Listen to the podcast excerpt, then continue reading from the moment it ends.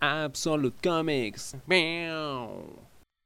Jason Aaron es un escritor de cómics que he aprendido a apreciar mucho. No conocía de su talento, sino hasta toparme con Southern Bastards. Y luego investigando un poco más de él, me di cuenta de que tenía muy buenas sagas, como la de Thor en eh, Marvel. Pero lo que más me interesaba de él era eh, su trabajo independiente, ¿no? ya sea con Vertigo de DC o con Image Comics. Y precisamente ahí es donde me encontré con, con este que es uno de mis cómics favoritos.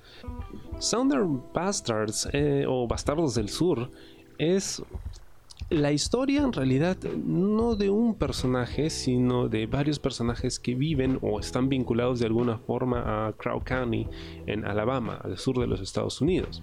De hecho, el mismo Aaron es de Alabama. Se siente que él ha sabido identificar muy bien las características de esta parte del mundo y de cómo esa realidad afecta a sus habitantes.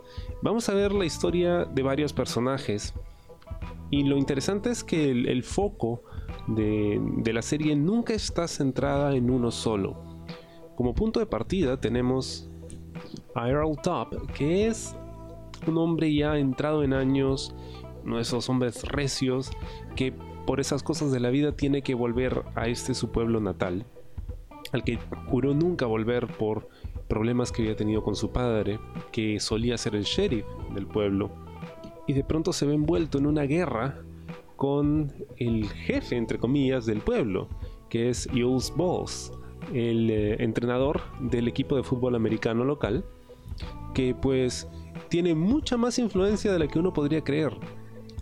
Esta es una historia muy muy cruda y muy muy realista, porque vamos a ver personajes. Para empezar, esta es una historia para mayores de 14 por lo menos, porque hay mucha violencia, hay sexo, hay eh, un lenguaje bastante fuerte, temas raciales, temas eh, religiosos.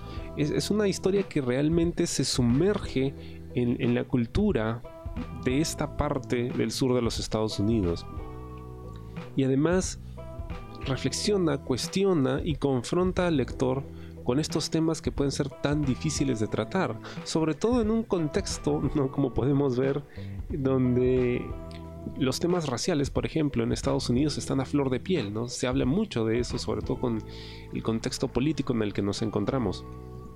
Pero lo más interesante y lo que me apasionó de esta historia no es solo el trasfondo de los personajes que vemos, porque esta es una escala de grises, aquí no hay buenos y malos, todos han pasado por unas vidas mierdosas, todos han tenido malos momentos y todos quieren hacer, entre comillas, el bien, ya sea para ellos o para el resto. ¿Qué es lo que hace que uno pueda identificarse con esta historia? Porque todos nos hemos visto en estas situaciones en las que hacemos cosas que pueden ser percibidas como malas, pero en realidad es o porque no tenemos opciones o porque simplemente creemos que es lo mejor en ese momento.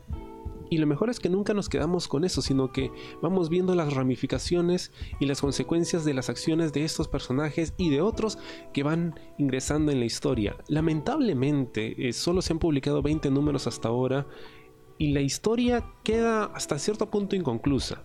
Digamos que donde termina podría decirse, ok, podemos quedarnos con esto, pero hay mucho más que explorar. Lamentablemente está en parón, no sabemos si alguna vez se va a retomar, pero existen cuatro volúmenes en tapa blanda.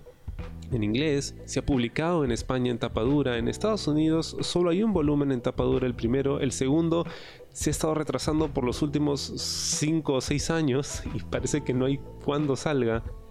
Pero esta es la historia que yo recomiendo a aquellos que no están acostumbrados a leer cómics o que lo consideran como una forma menor de arte. Es una historia muy cruda, muy realista, intensa, pero realmente apasionante. Uno no quiere dejar de leerla. Y creo que tiene mucho que ver con el maravilloso arte de Jason Latour.